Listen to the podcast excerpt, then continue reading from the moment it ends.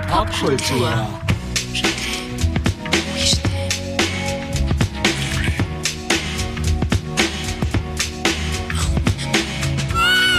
Hallo Hallöchen! und herzlich willkommen zu 1000 Jahre, Popkultur.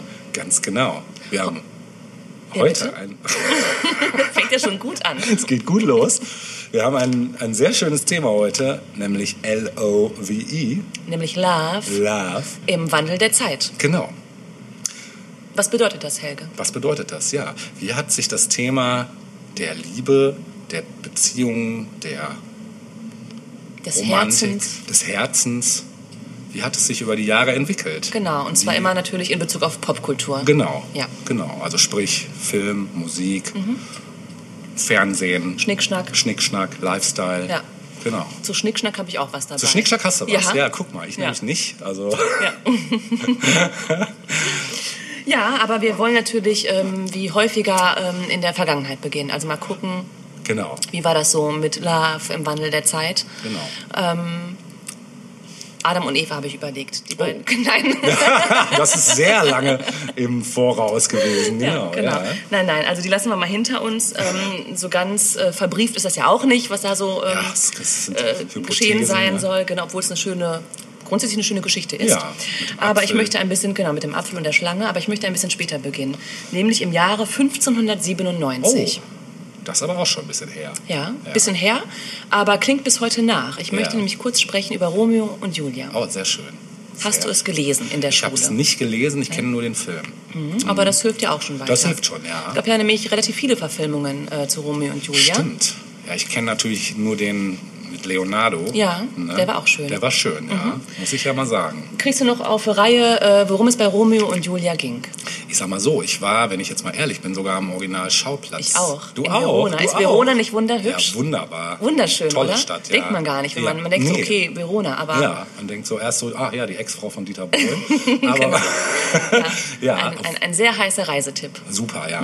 Überhaupt die ganze Ecke da, aber Verona ist wirklich nochmal ja. eine, eine Ausnahme. So, das ist schon allein diese historische, also wenn man über die Stadtschwelle tritt und dann auf diese Bodenplatten, die, was weiß ich, wie viel Genau. tausend Jahre alt Und in, sind. in den Altstadtkern vordringt, die Häuser. Super schön. Wunderschön. Super schön, ja. Genau, und äh, dort soll sich unsere Liebesgeschichte zugetragen haben. Ja, genau. Mhm. Von Shakespeare erdacht. Und wie gesagt, bis heute eigentlich ähm, immer mal wieder auch auf verschiedenste äh, Art und Weisen umgesetzt. Ja. Äh, die Grundstory ist die, es gibt eben diese zwei Familien in äh, Verona, Mhm. nämlich die Familie Capulet und die Familie Montagu. Ja. Und die haben Kinder, nämlich Romeo und Julia. Und Romeo und Julia begegnen einander eines Tages auf einem Fest und verlieben sich unsterblich ineinander. Die beiden sind äh, Jugendliche, Ja. also keine Erwachsenen, sondern Jugendliche im Alter zwischen weiß ich, 16, 17 oder so, glaube Ja. ich, sollen sie sein. Ja. Und das Problem ist aber, dass die Familien Todfeinde sind. Und so beginnt das Dilemma. Mhm. Also sie können nicht zueinander finden, weil die jeweiligen Elternteile das ganz furchtbar finden Mhm. und es kommt gar nicht in die Tüte. Was macht man dann als Jugendlicher? Man beschließt heimlich zu heiraten. Das machen sie dann auch. Ein, ein so ein Priester oder was hilft denen dabei, der auch im Laufe des Stücks ein bisschen ein, ein, eine Art, ähm, wie sagt man denn, ein, ähm, so ein, ähm, na, wie sagt man denn? Wie sagt man denn? ein, Vermittler? Nein. ein Vermittler, aber so im Heimlichen. Ja. Ein heimlicher Vermittler. Ich komme nicht auf das Wort. Es Ja, wird mir äh, in einer Stunde einfallen. Ja, vielleicht mir auch, ja. Ein Ich. Komplize. Ein Komplize, okay. Ja, mit ihr Komplize, Komplize genau. in Love. Komplize in Love, genau. Mhm. So. Ähm, das Ganze ähm, ja, wird dann noch ein bisschen dramatisch. Romeo wird in einen ähm, Fight verstrickt ähm, und wird daraufhin verbannt. Also er muss aus Verona fliehen, weil er, ähm, wie gesagt, da in diesen Kampf verstrickt ist und verlässt die Stadt und geht ins Exil. Julia hingegen wird von ihren Eltern einem anderen versprochen, was sie natürlich überhaupt nicht cool Das war findet. damals, ne? Das war damals teilweise so. Usus, ne? Genau, das war so üblich, ja. ähm, und jetzt überlegt sie, okay, was mache ich? Mhm. Und sie ähm, flüchtet zu diesem Priester, meine ich. Und Ja. mit dem ersinnt sie einen Plan, Mhm. nämlich äh, sie überlegen, dass sie Julias Tod vortäuschen. Ähm, mit dem Hintergrund, dass Romeo informiert wird in seinem Exil, Ja. er zurückkommt und die beiden dann quasi aus dieser Gruft, aus dieser Todesgruft sozusagen fliehen und irgendwann außerhalb Veronas glücklich werden. Dieser Plan geht aber nicht auf. Also es verläuft so, wie sich das äh, der Priester und Julia erdacht haben, nämlich sie äh, nimmt so eine Art Gift, das sie erstmal schläfrig macht und so, aber nachdem sie wieder aufwachen soll. Und alle denken, sie ist tatsächlich verstorben, sie wird aufgebahrt und ähm, es soll aber Romeo ein, eine heimliche Notiz überbracht werden, die erhält er aber nie. Tatsächlich hört er nur, dass Julia verstorben sein soll. Ja. Er ist natürlich total fertig und reist zurück nach Verona, weil er sagt, okay, ohne Verona hat auch mein Leben, ohne Verona, ohne Julia hat auch mein Leben keinen Sinn mehr und beschließt, sich zu ihr in die Gruft zu legen und neben ihr ebenfalls mit Gift zu sterben. Er legt sich also in diese Gruft zu ihr, nimmt das Gift, bei ihm ist es tatsächlich Gift, er verstirbt und sie wird kurz darauf wach, sieht, dass was da passiert ist, dass äh, Romeo neben ihr tot liegt und zufällig liegt neben ihr ein Dolch, wie das auch manchmal so vorkam Ja. in alten Stücken. ähm, sie, greift diesen, sie greift nach diesem Dolch, er sticht sich und äh, ja. beide sterben. Ja. So. Das ist die Geschichte von Romeo und Julia. Ja, tragisch, Tragisch. karmisch. Und wer hätte gedacht, dass das ähm, so weitreichende Folgen haben würde für die Popkultur? Ja, das stimmt. Denn es gibt einige, also zum, zum, zum einen gibt es viele Verfilmungen äh, Mhm. des Grundthemas. Es gibt aber auch Abwandlungen des Grundthemas, wenn wir zum Beispiel an West Side Story denken. Ja, auf Ne? jeden Fall. Mhm. Da war es dann eher so rivalisierende Gangs. Aber das Grundthema war ähnlich. Also Ja. Mhm. zwei verlieben sich, die eigentlich gar nicht zueinander finden dürfen. Und dieses Motiv findet sich in vielen Filmen wieder. Auf jeden Fall, ja. Ist, glaube ich, auch so ein, ja, so ein romantisches Leitmotiv irgendwie, ne? Mhm. Genau, und du hast vorhin den, die Verfilmung von Baz Luhrmann angesprochen. Stimmt, der war es, genau. Ja, der das Ganze ja so ein bisschen äh, poppig, Ja. äh, überhöht und überzogen dargestellt hat. Ja. Hat aber die Original ähm, Texte benutzt. Stimmt. Dass er das Ganze nochmal ganz schön gemacht hat. Ja, auf eigentlich. jeden Fall, ja. Überhaupt die beiden Hauptdarsteller damals, also Leonardo DiCaprio und Ja, Claire Danes. Ach, Claire Danes war es. In genau. einer ihrer frühen Rollen, genau. Ja, stimmt. Boah, also es war wirklich ein tolles Casting auch. Ja, auf jeden Fall. Haben sie sehr schön gemacht. Aber das war doch auch einer der sehr frühen Leonardo-Filme, Ja, ne? Mhm. Ja, ja. War das noch vor Titanic, ne? Ja, definitiv, ja. Oder? Ja, Oder um den Dreh herum Mitte der vielleicht. 90er, oder? Ja, Ja. so 96, 97 schätze Ja, ich glaube, Mhm. Titanic war 98. Ja. ja. Muss kurz davor gewesen sein. Ja. Ja. Schön. Also natürlich hat es auch, es hat auch schon vorher Liebesgeschichten gegeben, klar, in der Lyrik ja sowieso, es ist ein Grundthema im Grunde genommen. Ne? Ja. Ähm, ansonsten auch in der Antike hat es bisweilen wohl Stücke zum Thema Liebe gegeben, aber nicht so massiv. Also Ja.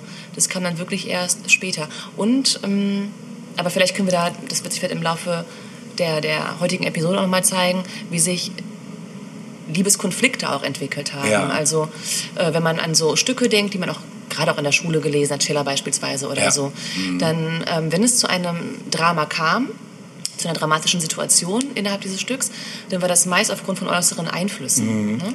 Weniger aber, weil sich ähm, A und B irgendwie nicht mehr so richtig miteinander verständigen Ja, konnten das oder es zu. Kommunikationsproblemen kam Ja, oder so. ja. Oder, ne? Ja. Das waren meist äußere Einflüsse, die dann das Drama reingebracht Stimmt, haben. stimmt. Es war immer so ein, ja, es war immer so den Umständen Mhm. geschuldet irgendwie, ne? Ja. Wann ging das mit der Romantik los, weißt du das? Ich auch nicht. Überspringen wir das mal. Wobei ich glaube, ich habe ja später noch so eine Studie, da ist das auch nochmal Thema. Vielleicht, ich weiß Ja. gerade gar nicht, ob da eine Jahreszahl war, aber also ja. Ja, aber sehr schön. Das ist natürlich auch wirklich ein absoluter Klassiker, ne? Ja. Äh, Auch ein Monument, kann man schon sagen. Mhm, ne? auf jeden Fall, ja. Ich wusste auch gar nicht, dass es so alt ist, ehrlich gesagt. Mhm. Schön. Ja, Wir können auch noch weitere Rückblicke ziehen. Also wenn wir jetzt mal beim Thema Film bleiben, ich glaube, wir beide haben uns für heute stark aufs Thema Film konzentriert Ja, auch, ne? ja. ähm, wie sich so filmische Liebe entwickelt hat. Ja. Ja, ist interessant. Also Mhm. interessantes Thema auf jeden Fall. Wenn du, ähm, ja, letztes Mal ja auch schon mal so ein paar, ja, ich sag mal so ein paar Monumente angerissen. Da waren ja auch definitiv eine Menge Ja. Liebesfilme dazwischen oder vermeintliche Liebesfilme oder auch ja, Tragikkomödien, sag ich mal, wo ja, wo, wo halt das, was du gerade schon ansprachst, auch nochmal in anderer Form aufgegriffen Mhm. ist, dass halt irgendwie die Umstände oder ja, vielleicht dann auch, das ist vielleicht auch ein Phänomen, wenn wir nach heute schauen, dass man heute, wenn man, wenn man, also zumindest habe ich den Eindruck, wenn ich aktuellere äh, romantische Filme sehe, dann ist es eher so, dass da gar nicht unbedingt dann die äußeren Umstände Genau, das manchmal meinte ich, die, ne? genau. Also genau. Wir haben keine wirklichen Standesunterschiede mehr, dass sie jetzt Ja. den Alltag prägen würden. Genau, Ne? genau. Da sind es dann Also andere in Dinge. Deutschland jetzt be- beispielsweise oder auch in, in Westeuropa nicht oder so. Ja. ja, das ist richtig. Und dann kommt halt aber auch dazu durch die ganzen kulturellen Änderungen in den ganzen Mhm. Jahren äh, kommen natürlich andere Problematiken, äh, die, äh, auf die wir mit Sicherheit jetzt auch noch so nach und nach kommen. Ja, bestimmt. Ne? Mhm. Ja, ich überlege gerade, ob ich, äh, wenn du fertig bist, Ja. ob ich auch äh, mein nächstes Thema oder ob ich erstmal vielleicht ein Musikstück schon mal einbaue. Ich hätte ja auch ein Musikstück. Du hättest auch ein, oh, ja, dann möchte ich nichts vorwegnehmen. Es hat allerdings nichts mit Romeo und Julia Das zu macht tun. gar nichts mit Wobei ich gerade überlege, ich hätte natürlich wirklich nach dem Soundtrack greifen können zur letzten äh, Verfilmung Romeo und Julia. Romeo und stimmt. Julia. Äh, da wäre auch genug bei gewesen. Ja. Äh, da fällt mir gerade ein, dass es in dieser Verfilmung, von der wir gerade gesprochen haben, eine Coverversion, die aber, glaube ich, den Weg nicht auf den Soundtrack gefunden hat, leider, Ja. von When Doves Cry. Das haben wir ja letztes Mal Stimmt. von Prince gehabt, als wir das Thema Monumente besprochen haben. Ja. Erinnerst du dich an die Szene, als der äh, Jungenchor in der Kirche ja. singt? Ja. Und da singen die When Doves Cry. Ach, guck mal an, das hatte ich nicht mehr auf dem Schirm. Aber jetzt, wo du sagst, Ja, klar. Könnte man ja mal verlinken. Ja, Wird es super. bestimmt auf YouTube geben Super. oder auf einer anderen Plattform. Auch eine Coverversion, die ich nicht habe, fällt mir gerade ein. Ich meine, ähm, dass es nicht auf dem Soundtrack ist. bin Ah, mir nicht alles ganz klar. sicher. Mhm. Okay. Ja. Also, äh, mein, mein musikalischer Beitrag hat nichts mit Romeo und Julia zu tun. Ähm, aber das Thema Love spielt natürlich eine große Rolle in diesem Film, äh, in diesem Musikstück. Ähm, nämlich die Karawane der Liebe. Oh ja, nice. Und zwar von 1986 von den Hausmartens. Schön. Äh, Caravan of Love, das hören wir uns jetzt an. Das hören wir uns an. Viel Spaß damit. Are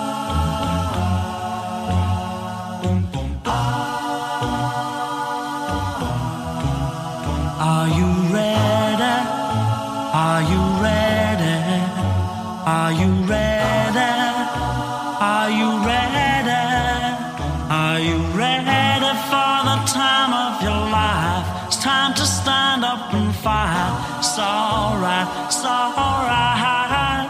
Hand in hand, we'll take a caravan to the motherland. One by one, we're gonna stand up with pride. One that can't be denied. Stand up, stand up. From the highest mountain valley low, together with hearts of gold. Now the children of the world can see this is a better place for us to be. The place in which we were born, so neglected and torn apart. Every woman, every man, join the caravan of love. Stand up, stand up, stand up. Everybody take a stand. Join the caravan of love. Stand up, stand up, stand up. I'm your brother.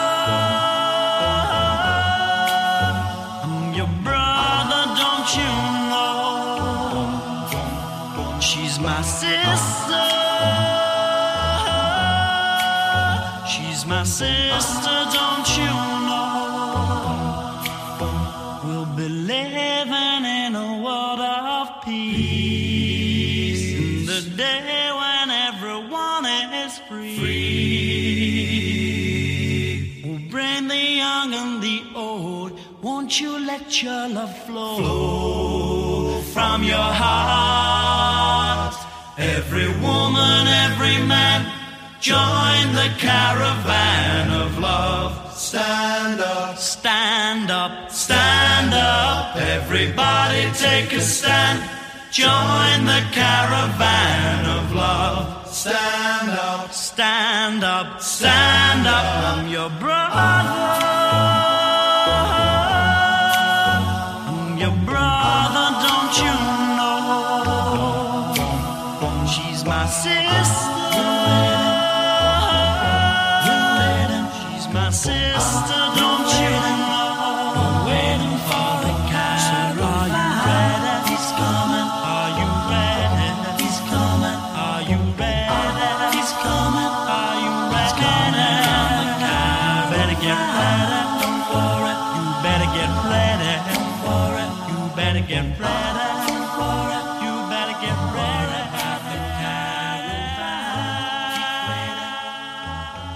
Ja, was für ein schönes Stück. Ja, und ich, äh, ähm, habe ich das vorhin schon gesagt, dass es eine Coverversion ist? Nein, habe ich, glaube ich, nur dir im Off erzählt. Ich glaube, ne? du hast mir das nur im Off gesagt. Ja. Ja. Äh, das äh, sollte man sich auch nochmal anhören, Definitiv. ich, im Vergleich. Auf jeden Fall das ist eine verlinken. ganz andere Art. ja. Ja. Also, wenn man von einer, ich sag mal, Ode oder Hymne an die Liebe sprechen kann, dann würde ich das schon mit unter die ersten zehn packen wollen auch, oder? Äh, das, die Haus-Martins-Version meinst du? Auf jeden Ja, Fall. auf jeden Fall. Ja. Ne? Und wo wir bei dem Thema gerade sind, dachte ich, ist es jetzt erstmal klug, vielleicht noch eine Hymne hinterher zu schmeißen. Mhm. Welche das jetzt allerdings wird, das muss die Glücksfee Natascha jetzt auslösen, auslosen. Ich kann ja schon mal den Interpreten erstmal sagen. Das ist ein Interpret mit Es drei jetzt möglichen Stücken. Richtig, genau. Ich habe auch für den zweiten Teil nochmal einen Interpreten mit mö- drei möglichen Stücken, aber wir würden jetzt erstmal bei dem ersten anfangen, Mhm, Ja. nämlich bei einer äh, britischen äh, Trip-Hop-Formation, sage ich jetzt mal, die wir schon mal kurz Thema hatten in einer vor vorigen Sendung. Damals hatten wir aber nur ein Mashup gespielt Ja. von zwei britischen äh, Bands aus dieser Zeit, die es auch heute noch gibt. Ich rede von Massive Attack. Ja. Und Massive Attack haben ein Händchen dafür, nicht nur großartige Songs zu machen, sondern eben auch die Musik mit, der, mit dem Text in, eine, in einen wahnsinnig geilen Kontext zu stellen. Ich habe mich natürlich schwer getan, da jetzt wirklich einen rauszupicken, weil mir gleich drei in den Sinn kamen, die dafür stellvertretend gehen. Und deshalb habe ich diese drei jetzt hier nummeriert auf diese Lose und Natascha zieht. Ich ziehe. Und wir haben Numero uno. Numero uno. Oh, sehr schön. Eins. Da weiß ich schon One. gleich, welches es ist. Man kann wirklich sagen, das ist definitiv eine Hymne. Jeder kennt es. Ich denke, ich muss nicht viel dazu sagen, wenn ich sage Unfinished Symmetry.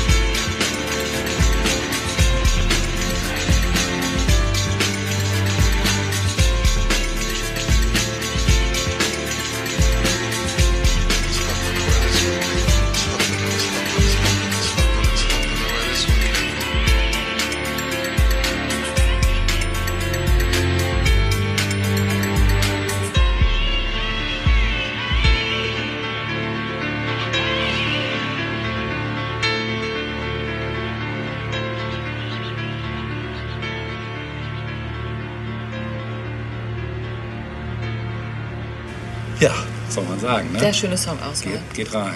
Ne? Ja, es ist so ähm, das zentrale Thema, glaube ich, was du bei den meisten, oder was mir nur so aufgefallen ist, bei vielleicht, ja, sagen wir ruhig 80 Prozent aller Liebesfilme, Liebessongtexte, hast es immer irgendwie so 80 oder 70 Prozent Sehnsucht. Ja, das stimmt. Ne? Mhm. Kann man sagen. Stimmt, Ne? ja. Und das ähm, kommt in dem Song auch ganz gut rüber. Mhm. Sowohl vom Text als auch von der Musik. So es ist so einfach ja, zeitloses Stück Popkultur irgendwie. Ne? Ja, ich meine vorhin schon kurz, mir ist der Text nie aufgefallen, Ja. tatsächlich. Vielleicht, weil die Musik so Kann ich nur empfehlen. besonders ist, ja. Der Text ist sehr gut. er ist sehr gut. Ja. Ja, ähm, ich mache einen Schwenk ähm, in die 90er Jahre. Also der Film, den ich bespreche, ist aus den 90ern. Ähm, allerdings das Thema des Films äh, ist nicht aus den 90ern, sondern äh, eher aus den 50ern. Und zwar geht es um eine wahre Begebenheit. Ähm, der Film heißt Heavenly Creatures. Oh, den kenne ich. Der Aber nur Film- einmal gesehen, leider. Erzähl mal. Der Film ist einfach, ähm, Ja. ja. es ist einfach eine geile Geschichte. Gesch- äh, Übrigens gedreht von Peter Jackson, der dann später mit Herr der Ringe äh, durchgestartet ist. Interessant. Mhm. Mit Kate Winslet äh, in den Hauptrollen, äh, zusätzlich mit Melanie Linsky, äh, die jetzt nicht so bekannt ist. Äh, Kennt man vielleicht aus, ich glaube, in ein paar Serien spielt sie mit, die ist aber danach nicht so durchgestartet wie Kate Winslet. Ähm, ja, also Winslet war damals 19 und äh, die war, hatte noch keiner so richtig auf dem Schirm eigentlich. Und ja, und Jackson war so der bärtige Exzentriker, äh, der vorher nur Splatterfilme gedreht hat. Dem hätte man so ein Werk auch Verrückt. niemals zugetraut. Ne? Und ähm, ja, plötzlich gab es einen silbernen Löwen für den Film und in Oscar-Nominierung fürs Drehbuch. Äh, das waren damals so die Überraschungen überhaupt, äh, weil wirklich das keiner erwartet hatte. Und ähm, ja, das Thema ist halt nach einer wahren Begebenheit eine Geschichte von den jugendlichen Außenseiterinnen Pauline Reaper und Juliette Hulm oder Halm, ich weiß nicht genau, wie man es ausspricht. Äh, letztere von Kate Winslet gespielt und die Pauline gespielt von Melanie Linsky, äh, spielt in den 50er Jahren. Und jetzt halte ich fest, das Ganze hat einen ähm, et etwas ähm, latent verstörenden aktuellen Anstrich. Die Geschichte spielt in neuseeländischen Christchurch. Ähm, wusste ich vorher auch nicht mehr, äh, ist mir beim Recherchieren dann aufgefallen, wo halt die beiden nämlich dann ein brutales Verbrechen begehen. Ähm, und zwar aus dem Grund, dass sie sich quasi ja, mehr oder weniger ineinander verlieben, diese beiden Mädels, äh, weil sie eine sehr krasse Art von eigener Fantasiewelt haben, in die sie sich immer mehr zunehmend flüchten.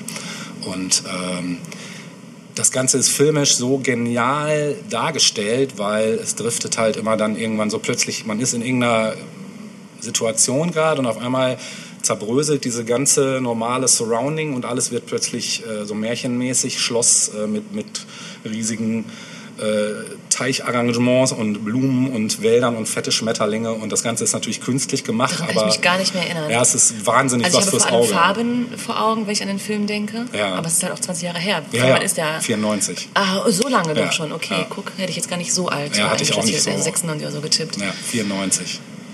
War auch noch vor Titanic, also es war wirklich kurz vor Kate Winslets Der hatte da auch endgültigem gefärbte Durchbruch. Haare in dem Film, Ja. oder? So grünlich. Ja, so. kann sein, ja. Oder keine Ahnung. Ja. Auf jeden Fall, so- also man sieht da schon, was sie für eine Ausnahme-Schauspielerin auch ist. Also sie hat da auch mehrere, wie gesagt, auch sehr viel Aufmerksamkeit erregt durch diese Rolle. Ähm, das Geile ist halt, dass der Geschichte, äh, die Geschichte schon mit dem krassen Ende schon gleich beginnt. Also das heißt, in den ersten fünf Minuten wird man gleich mit dem Ende konfrontiert, allerdings nur in Auszügen, also harte Schnitte, äh, Blut. Äh, man weiß erst gar nicht, was los ist und dann kommt der Cut in die Vergangenheit sozusagen, wo alles noch Friede, Freude, Eierkuchen vermeintlich ist und ähm, eben diese beiden eben zueinander finden, weil die ähm, Juliet kommt auf dieselbe Schule wie die Pauline und ähm, Pauline ist eher so ein bisschen zurückhaltendes äh, Mädel, die so ja, nerdige Vorlieben hat, wie zum Beispiel sie steht auf so einen Opernsänger, ähm, wie heißt er nochmal? Moment. Caruso. Nee, der nicht. Den hätte ich jetzt auch noch gekannt. Also den kannte ich zum Beispiel auch nicht wirklich hier. Äh, Ich finde ich gleich, wenn ich hier weiter durch meine durch meinen Schrieb gehe. Äh, auf jeden Fall haben sie also dieselbe musikalische Vorliebe. Sie haben so dieselben Interessen. Sie haben so merken relativ schnell, dass sie einen Draht zueinander haben, nur dass eben die Kate Winslet, also die Juliet, äh, ganz anderer Charakter ist als als die Pauline, die ist halt viel mehr nach vorne. Die kommt aus einem sehr guten Elternhaus, aus einem sehr wohlhabenden Elternhaus, ist also immer schon darauf erzogen worden, für sich einzustehen und macht das auch gleich in der Klasse, indem sie gleich Kontra gibt dem Lehrer. Und das äh, imponiert halt der äh, Pauline total. Ja, und die beiden kommen halt in ein sehr inniges Verhältnis so und ja, das wird dann irgendwann so innig und so krass, dass die beiden also völlig so abtauchen in so eine ganz eigene Realität, wo kaum noch ein anderer reinkommt. Und da werden die Eltern dann ein bisschen nervös. Die merken halt so, oh nee, das äh, wird uns jetzt hier langsam zu gruselig. Zumal das Ganze dann auch noch so einen homoerotischen Anteil kriegt, äh, der übrigens lustigerweise nur im Film ist, beziehungsweise in der Realität ist es halt auch nicht so. Also die Realität war nicht so, dass die beiden ein richtiges Liebesverhältnis hatten. Äh, da hat auch dann irgendwann später sich die, ähm, die äh, Paul, Pauline hat sich darüber auch beschwert. Die äh, sagt, es wäre wohl alles gut gemacht, aber diese, diesen Aspekt, den, Den fand sie nicht so toll, okay. genau. Und ähm, gut, ich meine, als Film, Peter Jackson musste wahrscheinlich entscheiden, wie, ja, wie kriege ich das noch zugespitzter und hat dann sich für das künstlerische Freiheit wahrscheinlich. Richtig, genau. Ne? Und ich sag mal so, es ist ja auch naheliegend, dass bei so einer Sache sich es so entwickeln hätte können. Mhm. Ne? Letzten Endes ist halt das, das, was dann passiert, ist eben, dass äh, die beiden versucht werden, von den Familien auseinanderzureißen. Und das macht die beiden halt fertig. Die haben auch beide übrigens Krankheiten, die recht schwer sind. Die ähm, Pauline hat irgendwie Knochenleiden. Äh, irgendwas, ich weiß gerade nicht was, aber irgendwas Fieses.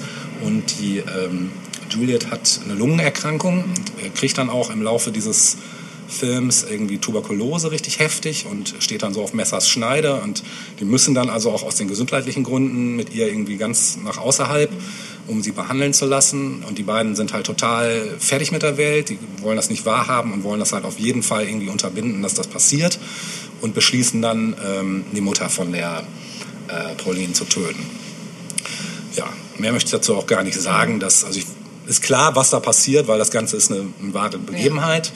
Und ähm, das Ganze ist halt wirklich ein, ein wahnsinnig intelligent und gut gemachter Film, der einen gleich von der ersten Minute einfach komplett gefangen nimmt. Und es ist auch, wenn man jetzt so Fan ist von Peter Jackson, ich bin halt seit Anfang an Peter Jackson Fan und fand trotz, dass das eben was ganz anderes war als all das, was er sonst gemacht hat, war es halt auch für mich so ein Beweis dafür, der Typ hat es einfach drauf. Der ist so, der macht so sein Ding und der hat das Ganze wirklich, ähm, der hat so ein Händchen für, für diese Abgründe, für diese Fantasiewelt, für dieses ganze, also ich weiß nicht, wer das anders hätte umsetzen können. Das denke ich mir, wenn ich mir zum Beispiel heutzutage Herr der Ringe und Hobbit angucke, auch, da denke ich mir, okay, wenn das hätte niemand anders als Peter Jackson, glaube ich, so umsetzen können, weil der einfach, ja, der, der kann es halt. Ich überlege gerade, das ist wahrscheinlich Heavenly Creatures der einzige Peter Jackson-Film, den ich äh, je gesehen habe. Ja, das scheint so. Ne? Ja, du bist ja nicht so, du magst nicht so gern so Fantasy in dem klassischen.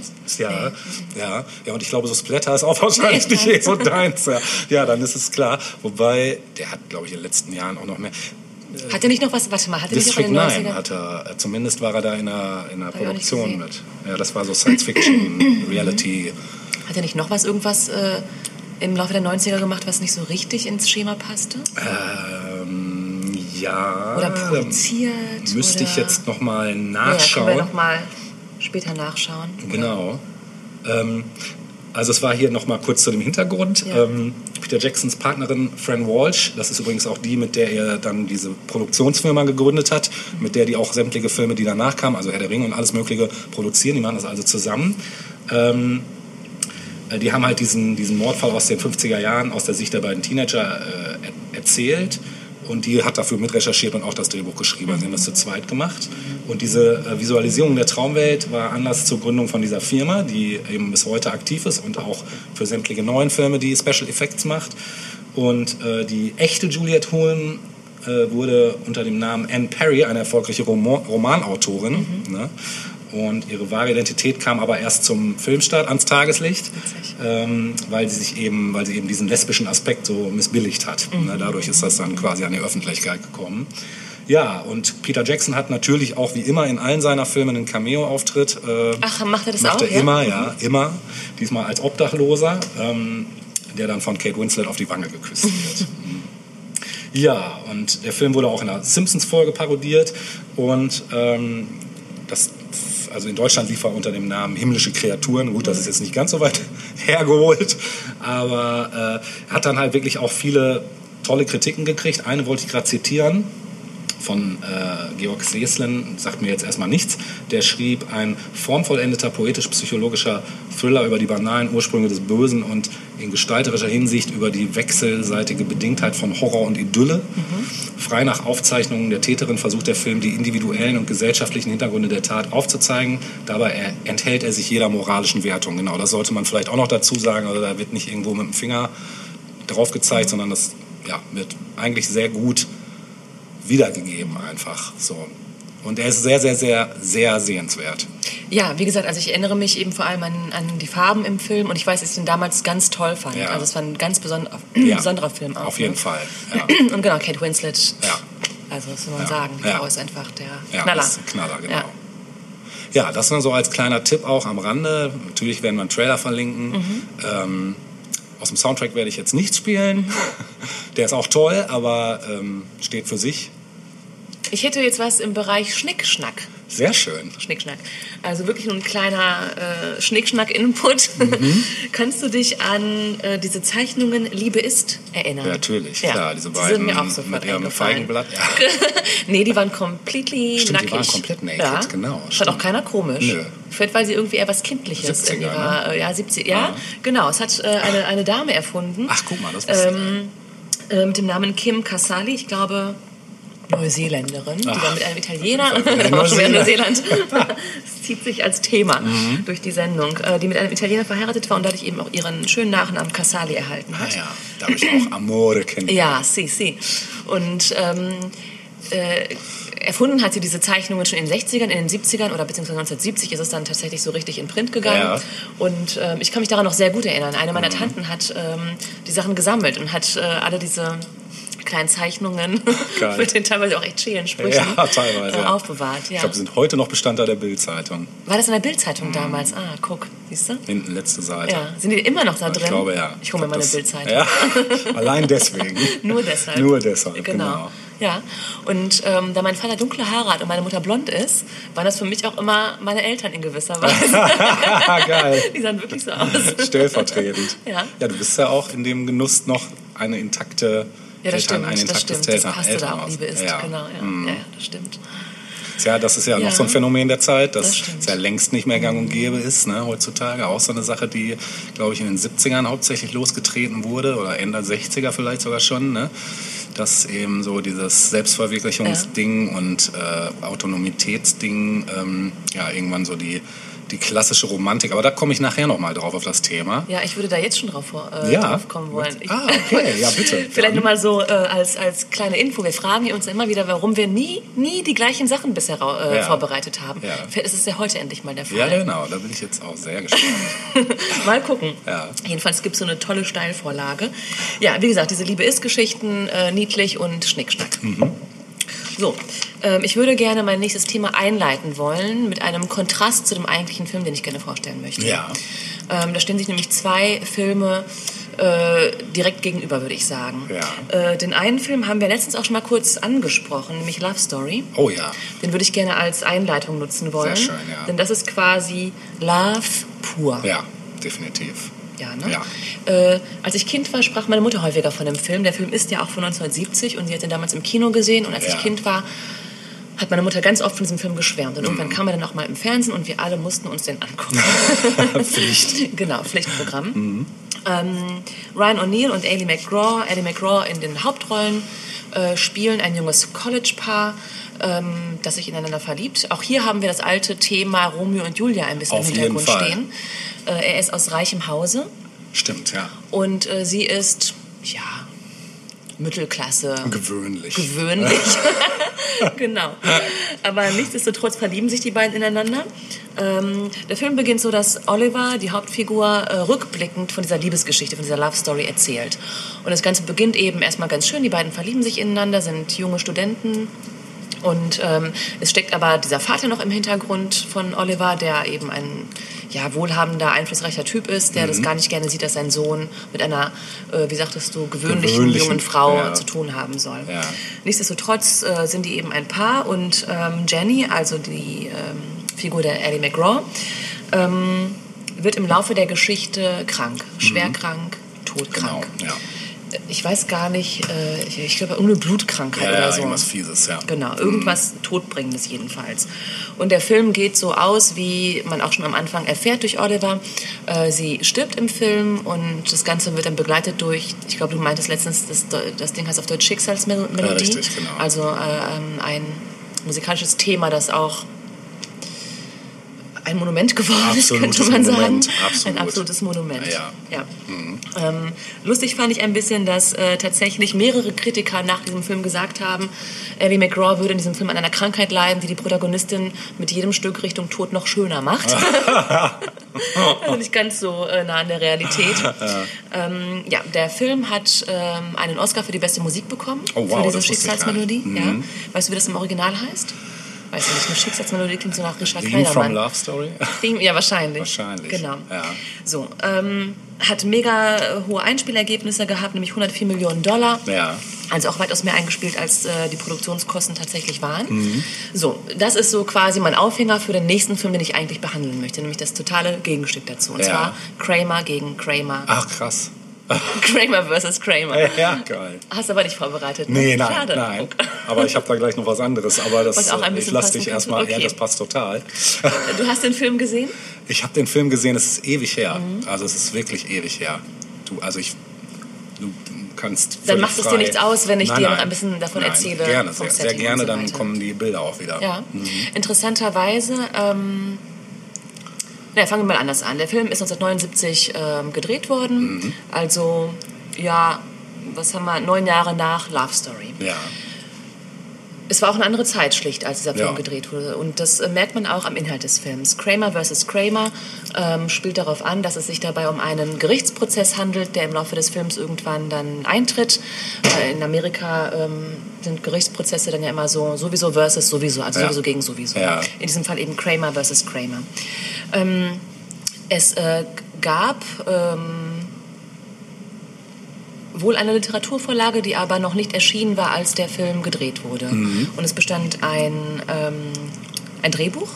Und der Drehbuch oder der Produzent, der spätere Produzent, hat, als er das Drehbuch gelesen hat, sofort an ähm, die Reifeprüfung denken müssen, The Graduate Oh, mit ja. Dustin Hoffmann. Ja. Ein toller Film. Ja, super Film. Ähm, auch besonders durch seine Musik, durch Simon äh, und Garfunkel natürlich nochmal. Stimmt, ja.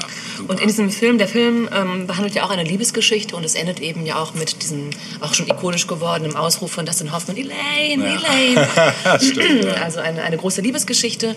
Und der Produzent hat sich gedacht, okay, als er dieses Drehbuch gelesen hat, das, das könnte quasi der Fortlauf dieser Liebesgeschichte tatsächlich sein. Also äh, was so schön begann, endet in einer Scheidung. Und davon handelt eben dieser Film. Somit war relativ schnell klar für den Produzenten, dass er die Rolle des Hauptdarstellers, nämlich des Ted Kramer, Dustin Hoffman anbieten würde. Der Ja. hat auch zugesagt. ja. Dustin Hoffman war damals auch schon ein gefeierter Star, es, m, hatte auch schon einige große Filmrollen hinter sich zu dieser Zeit. Und äh, als weiblichen Gegenpart konnte man Meryl Streep verpflichten, Ah, die damals noch nicht so viel Aufsehen äh, gemacht hat. Heute Ja. eine der Ja, größten Schauspielerinnen unserer Zeit.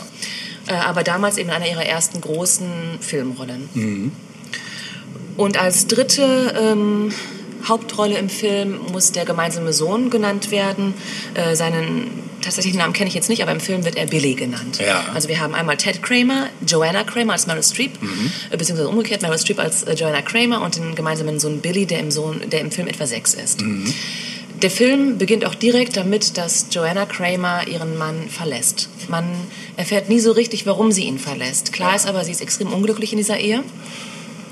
Und parallel dazu, äh, wie die Kamera verfolgt, wie sie ihre Sachen packt, ähm, relativ nüchtern auch, wie sie das so macht, äh, aber gleichzeitig ihrem kleinen Sohn dann nochmal so vom Schlafengehen äh, einen Kuss auf die Wange gibt und äh, ihn zudeckt und so. Daran sieht man schon, da ist eine innige Verbindung zwischen Mutter und Sohn. Ja. Parallel dazu sieht man äh, Ted Kramer, ihren Ehemann, wie er einen fetten Deal als Werbefachmann an Land zieht. Also er ist quasi auf dem Höhepunkt seiner Karriere und kommt nach Hause und will seiner Frau sagen, Baby, äh, ich habe es geschafft und top of the game. Ähm, das versucht er auch, aber sie unterbricht ihn im Grunde genommen und sagt, ich verlasse dich. Und das äh, ja, bringt seine komplette Welt im Prinzip ins Wanken Ja. und sie ist dann aber auch direkt fort. Also da gibt es auch kein Diskutieren mehr. Sie ist weg und er ist mit seinem Sohn Billy alleine. Also sie geht ohne Sohn. Und so beginnt eigentlich der Film. Die erste Hälfte des Films handelt dann davon, wie Ted Kramer äh, und Billy miteinander zurechtkommen. Also eigentlich hat er vorher die Rolle gehabt des ähm, Brötchenverdieners und ist nun plötzlich damit konfrontiert, beides unter einen Hut zu bringen. Also das, was viele Alleinerziehende ja auch ähm, Tag für Tag erleben, das erlebt er eben in diesem Film von 1979 zum ersten Mal auch. Also einerseits eben die Anforderungen durch den Boss und diesen großen Deal, der, den er da irgendwie gut über die Bühne bringen muss und gleichzeitig sein sechsjähriger Sohn, der versorgt werden möchte, mindestens versorgt werden möchte. Ja. Und wie gesagt, die erste Hälfte, äh, die erste Hälfte des Films äh, handelt davon. Joanna Kramer kommt praktisch nicht vor in der ersten äh, Hälfte des Films. Und man sieht eben, wie die beiden sich so ein bisschen ähm, dann auch annähern, denn ein richtig inniges Verhältnis besteht am Anfang auch gar nicht unbedingt zwischen den beiden. Also er kommt auch im Haushalt nicht wirklich zurecht. Er macht alles anders, als die Mutter es gemacht hat. Er kann vermisst. Die Mutter natürlich unglaublich. Die Mutter ist weg. Ne? Und man sieht aber eben, wie die beiden sich ähm, einander annähern. Und nach der ersten Hälfte des Films taucht Joanna plötzlich wieder auf. Man erfährt, dass sie äh, Billy hin und wieder aus der Ferne hinweg beobachtet hat auf seinem Spielplatz. Und irgendwann kommt sie zurück und sagt, ich bin wieder da. Ich war in Kalifornien äh, das letzte Jahr über oder, oder weiß nicht, wie lange sie dann fort war. Ich habe eine Therapie gemacht und ich will meinen Sohn wieder haben. Zu dir zurück will ich aber nicht. Also es ist klar, die beiden werden nicht wieder zusammenkommen, aber sie will den Sohn haben. Und das will der Vater natürlich nicht zulassen. Und somit landen die beiden vor Gericht. Und es sind sehr intensive Szenen, die sich da irgendwie Ja, ja, zutragen. so ganz bruchstückmäßig. Ja. Äh, ein, ein bisschen schade ist, dass man wirklich nicht, nichts über die Beweggründe von Joanna erfährt. Ja. Also man ist schon sehr auf der Seite des Vaters, klar, weil man eben sieht, wie Himmel, der, der Junge ist einfach ein Jahr beim Vater gewesen, die Mutter ist einfach gegangen. Also was, äh, ne, natürlich ist da der Zuschauer erstmal auf der Seite des Vaters. Aber äh, vor Gericht macht eben die Mutter auch nochmal deutlich, Moment mal, ähm, ich war fünf Jahre lang für meinen Sohn zuständig, während der Vater am Arbeiten war. Wir haben eine sehr innige Beziehung. Ich war kurzzeitig weg, weil ich mich selbst auf die Reihe kriegen musste und bin jetzt wieder da. Dafür kann ich nicht bestraft werden. Ähm, ich kann sagen, glaube ich, wie der Film endet. Ja, also, ich denke ähm, es ist so, dass das Gericht Billy der Mutter ähm, zuweist. Äh, und als es dann eben darum gehen soll, dass äh, Billy dann eben übergeben wird an diesem einen Tag der Mutter, ähm, entscheidet sie sich doch anders. Also sie holt quasi Ted äh, Kramer zu sich in die Lobby der, der, der, des Hauses, wo Vater und Sohn wohnen und sagt eben, hör zu, ich, ähm, ich kann ihm das nicht nochmal antun, er ist bei dir glücklich und ich werde gehen. Und so endet der Film. Ähm, ein wirklich toller Film, also sowohl schauspielerisch von allen ganz grandios gespielt. Interessant fand ich, dass der Sohn, also der Junge, der den Billy spielt, ähm, keine wirklichen Regieanweisungen bekommen hat. Also er wusste nicht, äh, was er wirklich spielen sollte, immer nur von Szene zu Szene. Oh. Und das hat ihm Dustin Hoffmann dann immer erklärt. Also dass quasi dieses innige Verhältnis zwischen okay, Vater und Sohn besonders ähm, nochmal beibehalten werden sollte. Idee, ja. ja. Schön, Ja. muss ich mal wieder gucken. Ähm, wie gesagt, das ist lange, lange, lange her. Ich sehe da so ein bisschen immer so eine Parallele zu meinem eigenen Leben, wenn ich so an mein, die Trennung meiner Eltern denke. Das geht so in so eine ähnliche Richtung.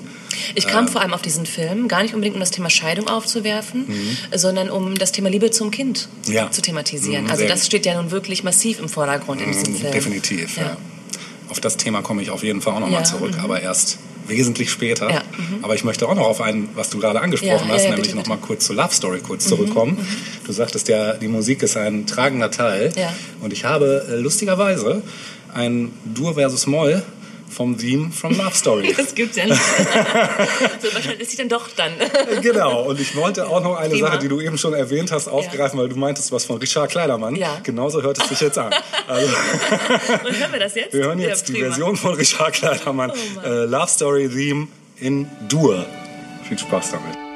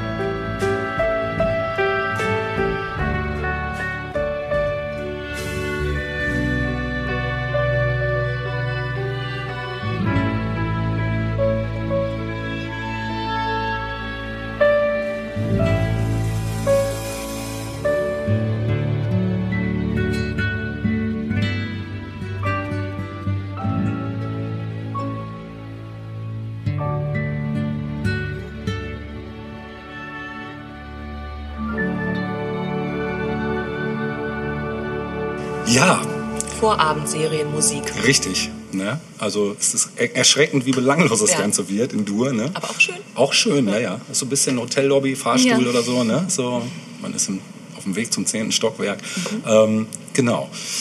Ja, ich wollte zum Ende der ersten, äh, zum ersten Teil ähm, noch einen Film anführen, der, ja, ich sag mal jetzt nicht unbedingt ein Gassenhauer war, aber definitiv ein ganz toller Film ist auch, der von einer Ästhetik her sehr nah an den Film geht, den ich vorhin schon äh, erwähnt habe, nämlich an Heavenly Creatures. Und der ist lustigerweise jetzt, das ist ein Film von Sofia Coppola, nämlich The Virgin Suicides Ja, toll. aus dem Jahre 99. Ähm, das ist eine fiktionale Geschichte nach einem Roman von Jeffrey Eugenides oder Jeffrey Eugeni- Eugenides er noch, Eugenides? stimmt, genau. Eugenides? Mhm, Sag nochmal. Jeffrey Eugenides, Oh, glaube das ich. kann ich ne? nicht aussprechen. Ja. Okay. Deutscher Titel Die Selbstmordschwestern liegt auf der Hand. Ach, echt? Ja, ich kenne nur unter dem englischen Titel. Ja, ja, ja, ich kannte das, also habe ich auch nur durch Recherche rausgefunden. Also es spielt auf jeden Fall in den 70ern, das Ganze. Und das geht um so eine kleine Vorstadt-Family mit äh, fünf Töchtern, die streng behütet aufwachsen.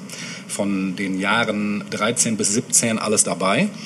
Ähm, und der Film beginnt mit einem Suizidversuch von äh, Cecilia. Cecilia ist die kleinste, 13-Jährige, äh, die sich versucht, in der Badewanne die Pulsadern aufzuschneiden, aber dann von einem Nachbarsjungen gefunden und gerettet wird.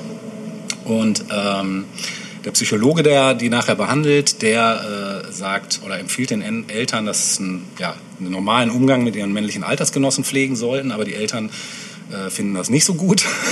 Und ähm, ja, das Einzige, was sie aber machen, ist dann eben, okay, eine Party könnt ihr machen für Cecilia. Ne? Und äh, da sind dann halt auch viele Jungs aus der Nachbarschaft anwesend. Und diese Cecilia verabschiedet sich da frühzeitig von dieser Party und wird später von ihrem Vater tot aufgefunden äh, mit einem ganz schlimmen, also aufgespießt auf den gusseisernen Gartenzaun des Grundstücks, weil sie wahrscheinlich irgendwo runtergesprungen ist. Ähm, ja, und ihr gelingt halt damit der Suizidversuch und äh, so geht dieser Film dann halt los und dann beginnt das sogenannte Jahr der Selbstmorde, ähm, was alle Beteiligten für immer verändern wird. Und nach diesem Verlust Cecilias verschärfen sich die er äh, Regeln dem Elternhaus auch drastisch. Äh, das heißt, da gibt es dann quasi Ausgangssperre und alles Mögliche. Und so ein Mädchenschwarm äh, verliebt, verliebt sich in die, ähm, ja, in die Lux, die ist 14, gespielt von Kirsten Dunst. Auch super, Ja. also auch eine super Schauspielerin fand ich schon immer.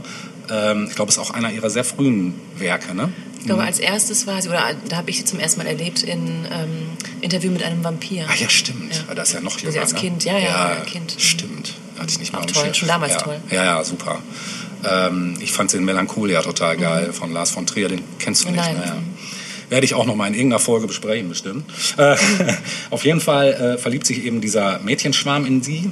Und ähm, ja, die äh, beiden brennen dann irgendwie auch durch und landen irgendwie gegen Ende dieses Balls, der da stattfindet, irgendwie auf irgendeinem Footballfeld der Schule. Und äh, da verliert halt die Lux ihre äh, Jungfräulichkeit.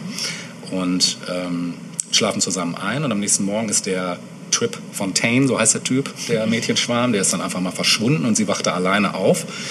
Und ähm, die kommt dann früh morgens nach Hause und die Eltern sind natürlich total aufgescheucht und verschärfen die Regeln nochmal. Ähm, und seitdem ist halt dann wirklich komplett eigentlich Ausgangssperre für die Mädels. Und ähm, könnten da kein normales Leben mehr führen, sind in ihren Zimmern isoliert und das Ganze ist wirklich krass. Ähm, die Mutter zwingt auch die Lux äh, dazu, ihre ganzen Rockschallplatten zu zerstören. Und äh, das macht es natürlich alles nicht besser. Ne? Es führt dann also dahin, dass die Lux dann so richtig aufbegehrt und nachts dann mit unterschiedlichen Männern auf dem Dach des Hauses Sex hat. Ne?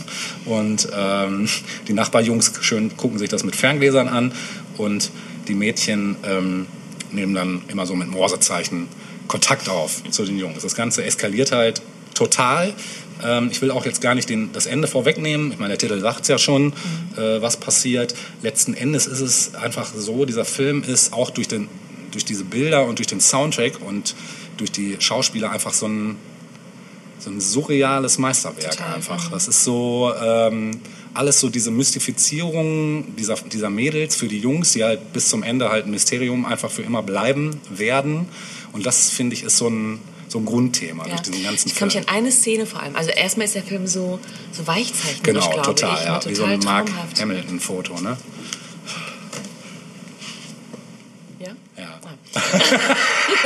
So hieß er doch, oder? Nein. Ich jetzt was durcheinander? Weiß ich nicht. Jedenfalls kann ich mich an eine Szene besonders erinnern, weil ich die so cool fand. Ich glaube, der eine Junge schaut, ich weiß jetzt auch nicht mehr, wer wen anguckt, aber ein Junge schaut ein Mädchen an und sie ist bekleidet, aber er sieht, glaube ich, er sieht unter, er sieht quasi ihre Unterwäsche unter ihrer Kleidung. Also das ist so eine tolle Szene, Ja, was jetzt eher creepy klingt, ähm, ist eine wunderschöne Szene, Ja, oder? die, überhaupt so diese Details, das ist Ja. halt einfach genial.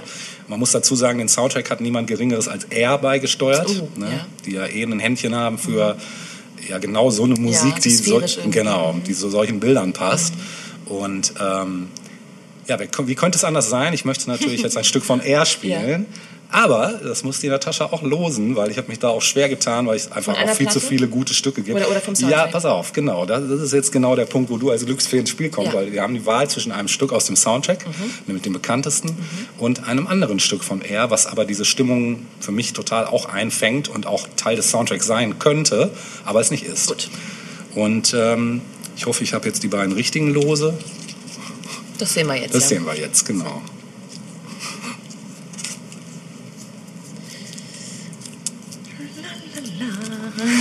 Sie macht es spannend. Nummer drei. Nummer drei, dann sind es die falschen. Dann zieh doch noch mal eins. Ja, Ich habe nämlich nur zwei Stücke, deshalb ist drei definitiv nicht in meiner... Nummer zwei. Nummer zwei, guck mal. Dann hast du schon mal nicht das Stück aus dem Soundtrack gezogen, sondern ein anderes großhaltiges, äh, großhaltiges, großartiges Stück von Air, von der wunderbaren Platte 10.000 10.000 Hertz Legends äh, namens How Does It Make You Feel? Viel Spaß damit.